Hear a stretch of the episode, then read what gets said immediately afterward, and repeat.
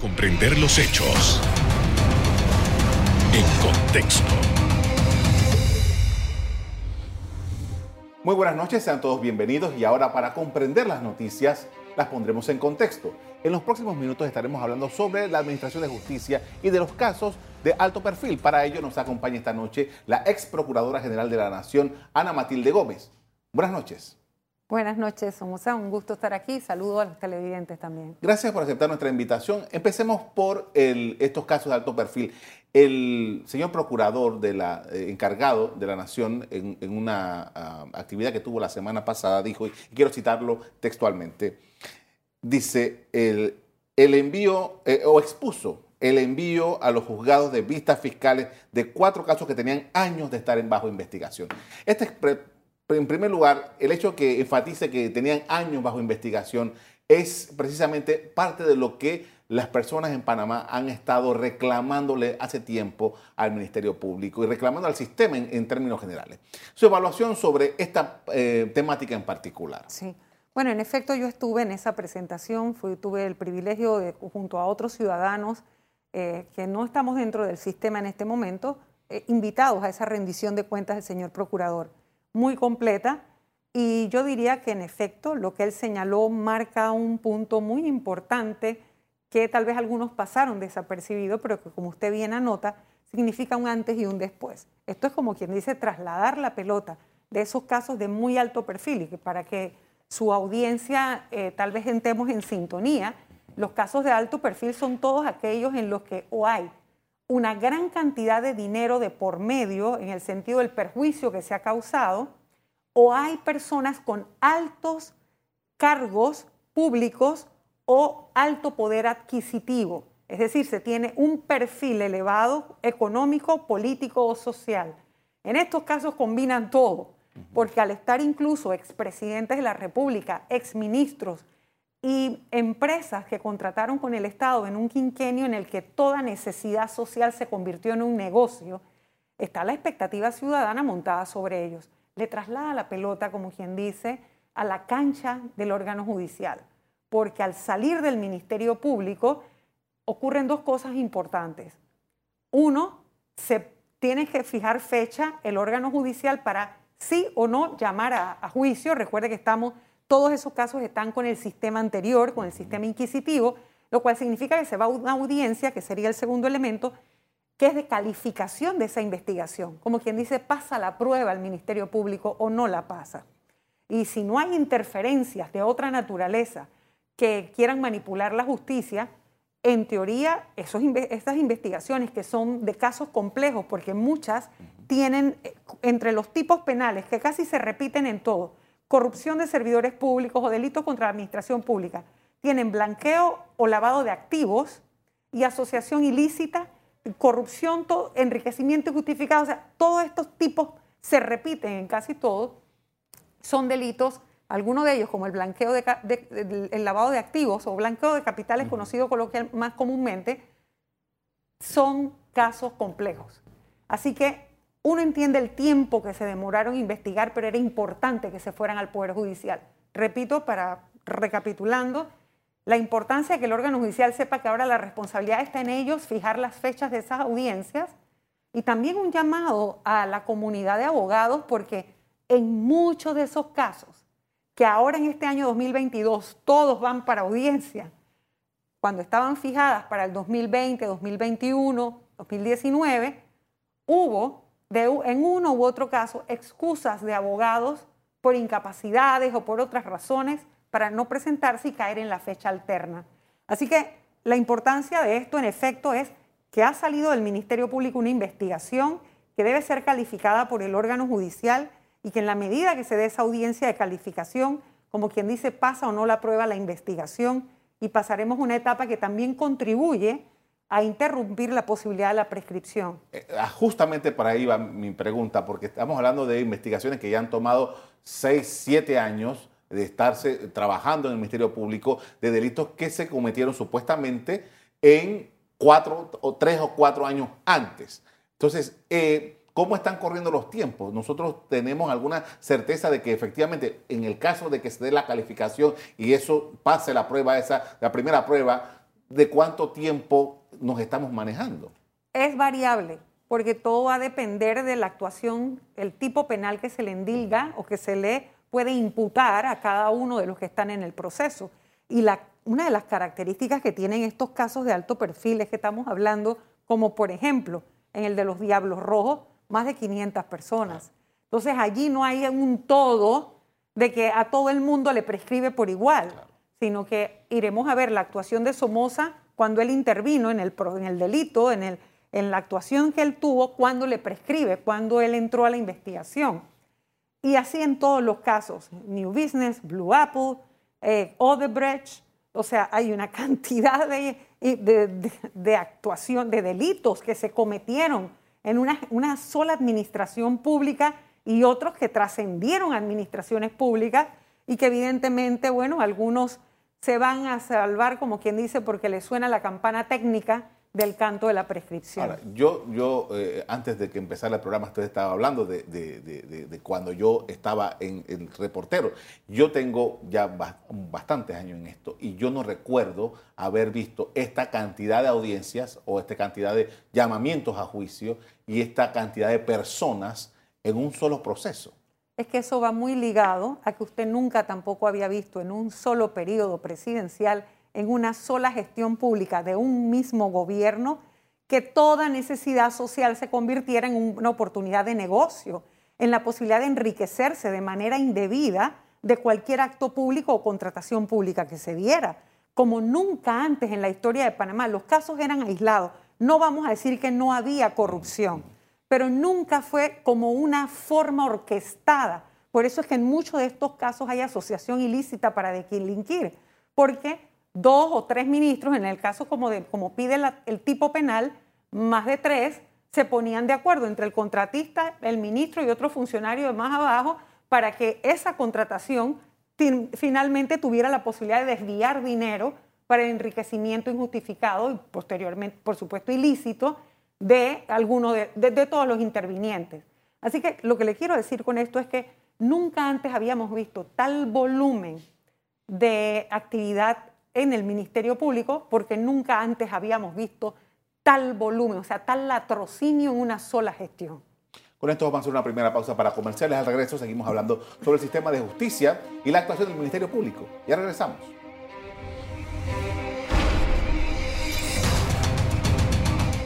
Estamos de regreso con Ana Matilde Gómez, ex procuradora de la Nación. Estamos hablando sobre el sistema de justicia y quiero citarla a usted misma.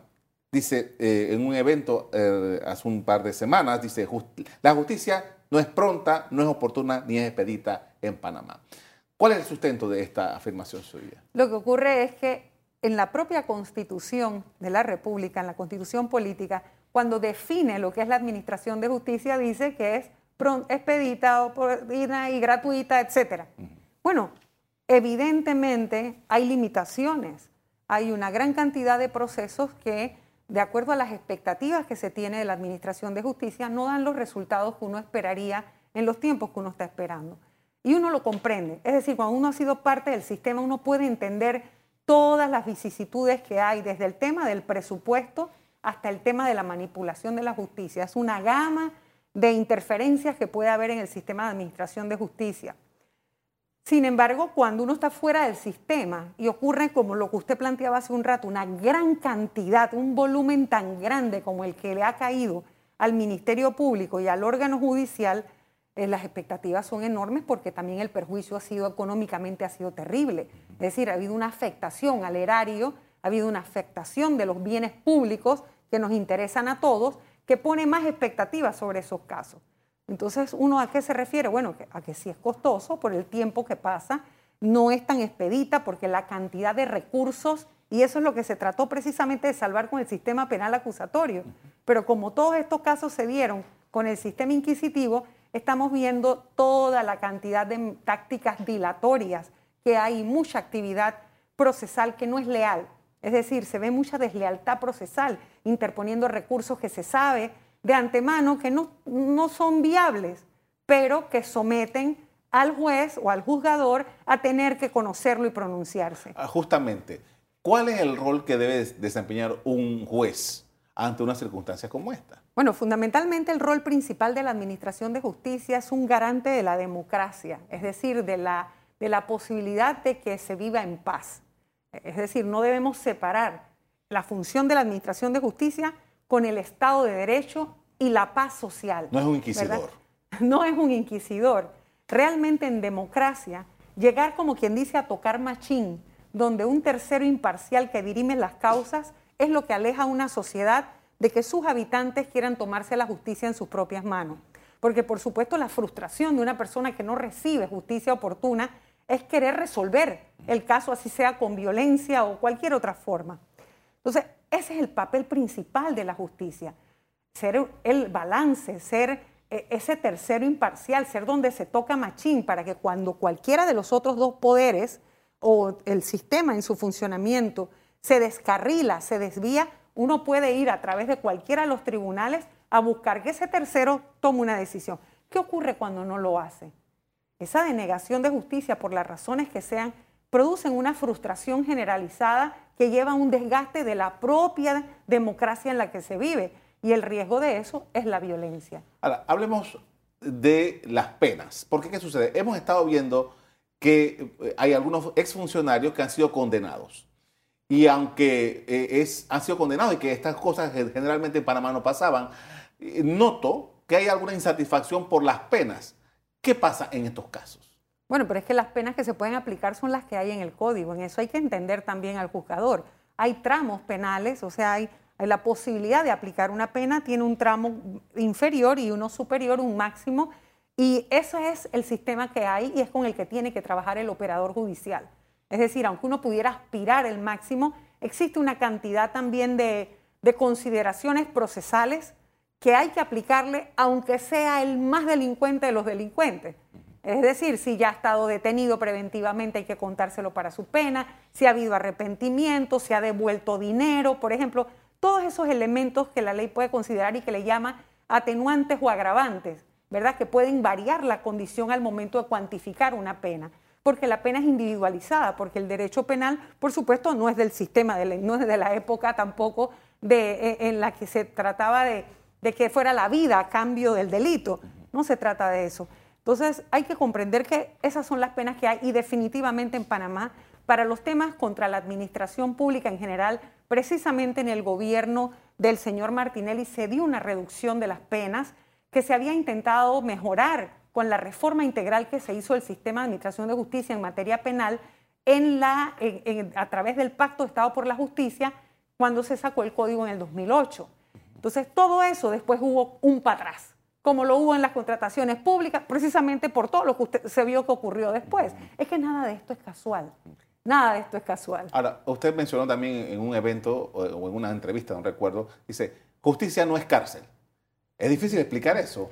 Claro, porque al, transitar del modelo inquisitivo al sistema penal acusatorio, un modelo diferente, garantista, basado en principios, garantías y reglas, la gente, el común, había que hacer la concienciación, no solo del operador, sino también del receptor o el beneficiario de la Administración de Justicia, el ciudadano común, de que el hecho de que la persona no vaya a la cárcel inmediatamente o no vaya a la cárcel al final del proceso no implica que no hubo justicia, porque se pudo haber resarcido el daño y se pudo haber dado con la verdad en el camino a través de otros mecanismos, el acuerdo de pena, la colaboración eficaz, porque la persona devuelva lo robado, por ejemplo, o lo, hurtado. O sea, hay otros mecanismos que buscan que se repare el daño causado y no necesariamente que sea la persona la que pague.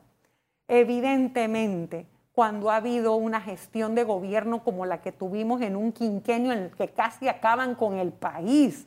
Es que, es que esto yo tengo que insistir, o sea, esto que estamos viendo ahora es la consecuencia de ese desbordamiento sin reglas, con esa, esa avidez por hacerse de dinero a través de los cargos públicos y de toda la gestión pública. Es decir, si esta institución necesitaba una mesa, yo llamaba a un amigo para que hiciera esa mesa. ¿Y cuánto me vas a cobrar? 20 dólares. No, ponle 50, que con 30 me quedo yo. Coge 10, tú 20 para mí. La mesa costaba 20. todo era un negocio. Todo fue un negocio. Entonces, evidentemente, ahora estamos viviendo las consecuencias. Y ahora es que nos damos cuenta por qué para proteger lo que es de todos, lo que es el patrimonio de todos, necesitamos penas más fuertes. ¿Por qué? Para que haya la posibilidad de que quien va a delinquir por lo menos coja miedo con algo. Oye, si me investiga este delito, esta pena es seria. Y esa es la razón también por la que es importante que haya conclusión y condenas oportunas. Porque si no tenemos respuesta de la justicia respecto a ese latrocinio que se dio, aquí todos los funcionarios públicos que pasen por los cargos van a sentir que están por encima de la ley y que pueden actuar y siempre van a tener por dónde zafarse. ¿Qué quiero decir con esto? Que las condenas deben ser el ejemplo para que quienes nos gobiernan ahora y quienes pretenden gobernar después estén convencidos de que ir a la administración pública no es para enriquecerse y que sí es posible que cometiendo delitos vayan a la cárcel. Ahora, mientras todo esto pasa, hemos visto, por ejemplo, una, una, una, una situación diferente y que es lo que siempre se reclama, y es que, por ejemplo, delitos, menores, o, más bien que no tienen ese alto perfil que usted ya describió, eh, se siente que la justicia es muchísimo más rápida, mucho más expedita. Bueno, porque en su pregunta está la respuesta. Al ser delitos menos complejos, la investigación es más sencilla y los tiempos que ella dura y los intervinientes son menos. ¿Sí? Es decir, si un delito es alguien te vio y tú te cogiste esa silla, estás en una cámara grabado, eso es sencillo. Ah, pero si tú lo que hacías era una triangulación de una transacción y venía un cheque y tú pedías una parte en efectivo, la depositaban fuera de Panamá, usaban un banco en Andorra, después venía un banco en Estados Unidos y luego llegaba una cuenta en Caimanes. O sea, eso no es para investigarlo en tres días. Entre más complejo, a ver, entre más alto es el perfil de la persona, tiene dos elementos importantes.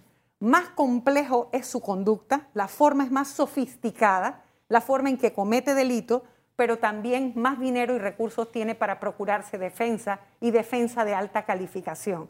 ¿Sí? Entonces, utilizan todos los mecanismos que la propia ley les brinda para interponer recursos, todos los recursos habidos y por haber, dilatar a través de las medidas dilatorias que la propia norma permita y por el otro lado, apelar y apelar las decisiones. Así que, digo, es una suma de muchas cosas. Entre más sencillo es el delito, no es porque la persona sea, sea más humilde o no, es que hay una correlación allí, ¿sí? Entre, a veces entre, entre menos nivel de educación tiene la persona, es menos complicado, es su acción. Su actuar es sencillo y se le puede rápidamente encontrar, se le puede seguir la pista. Cuando la persona mm, tiene más conocimientos y es un delincuente de cuello blanco, utiliza todo ese conocimiento para evadir la justicia. Con esto vamos a hacer una pausa para comerciales. Al regreso seguimos hablando sobre la justicia. Ya regresamos.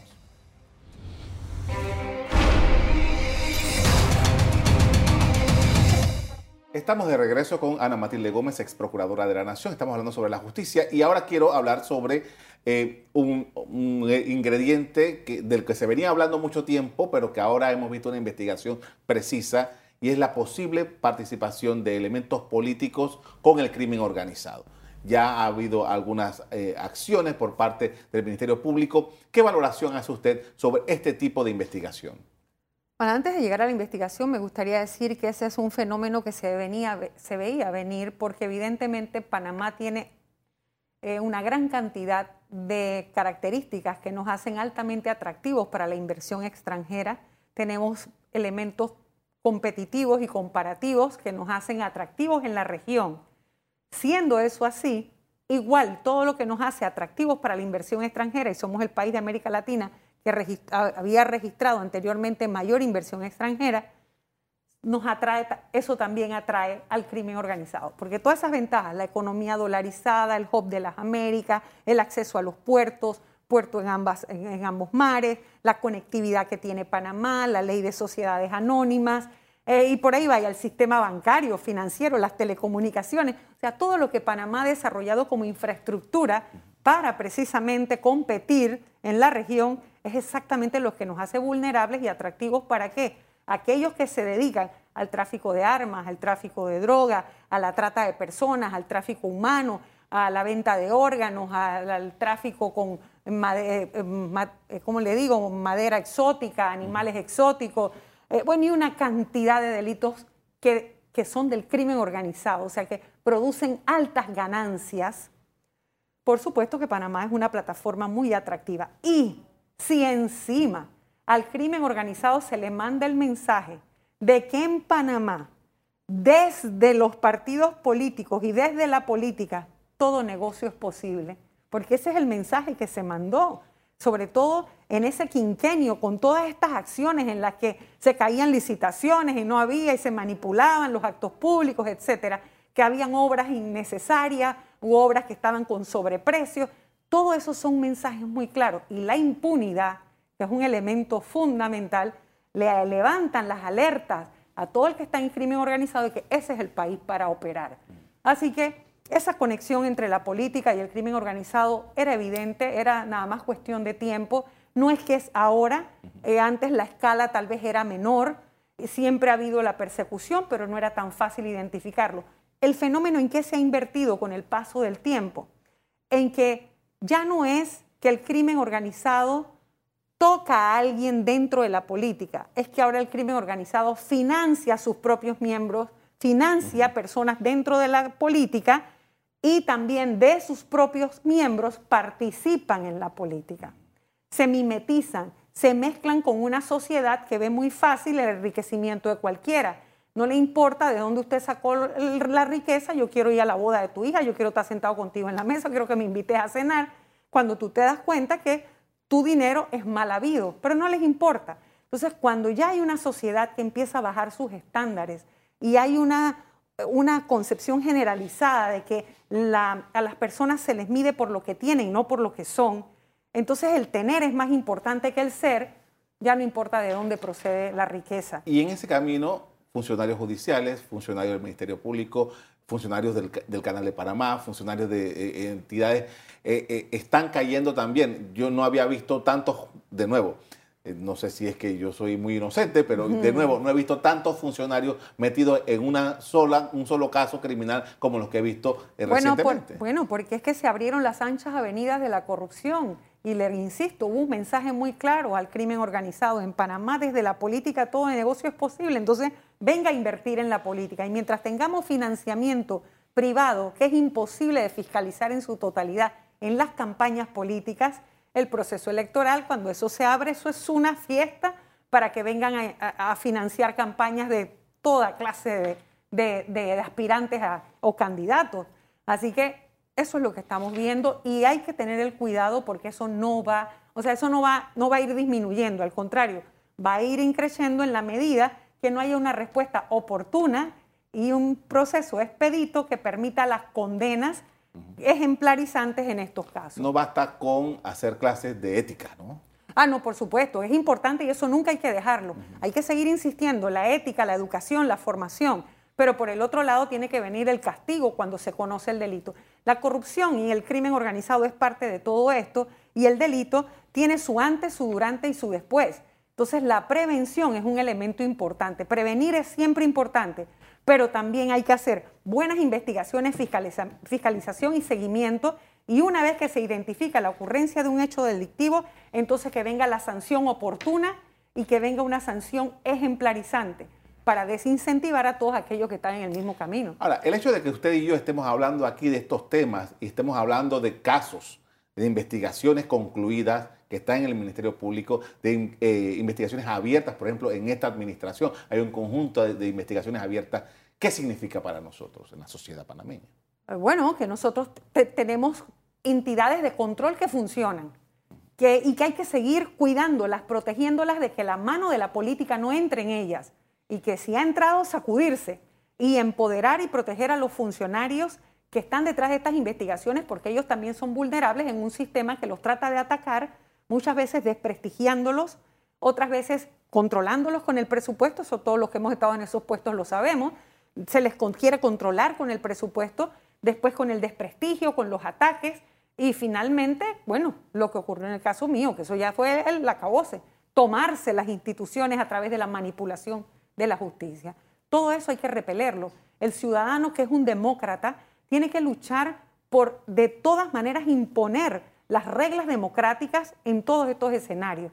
Y eso significa que haya separación de poderes. Es importante, entre uno de los cuatro elementos que tiene la sostenibilidad de esa democracia, es que haya separación de los poderes. Y eso solamente se garantiza con el presupuesto adecuado, seguir las reglas que están en la Constitución, un presupuesto adecuado, nombrar a las personas idóneas, escogerlas por mecanismos que sean autónomos o alternos que permitan que haya meritocracia y una vez que están allí, que no se puedan estar moviendo, no se les pueda estar moviendo fácilmente la silla. Me queda 30 segundos. Vamos a tener el otro año ya actividad política. El tema de la justicia, ¿cómo usted lo ve? ¿Realmente es un tema para um, verlo de manera electoral?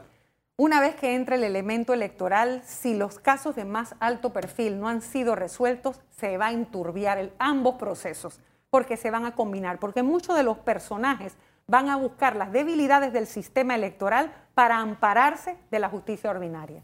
Con esto le damos las gracias por habernos acompañado esta noche, muy amable. Gracias a ti. A usted también le doy gracias por haber sintonizado nuestro programa en el día de hoy y los invito para que mañana vuelvan a estar con nosotros con otro tema. Muchas gracias.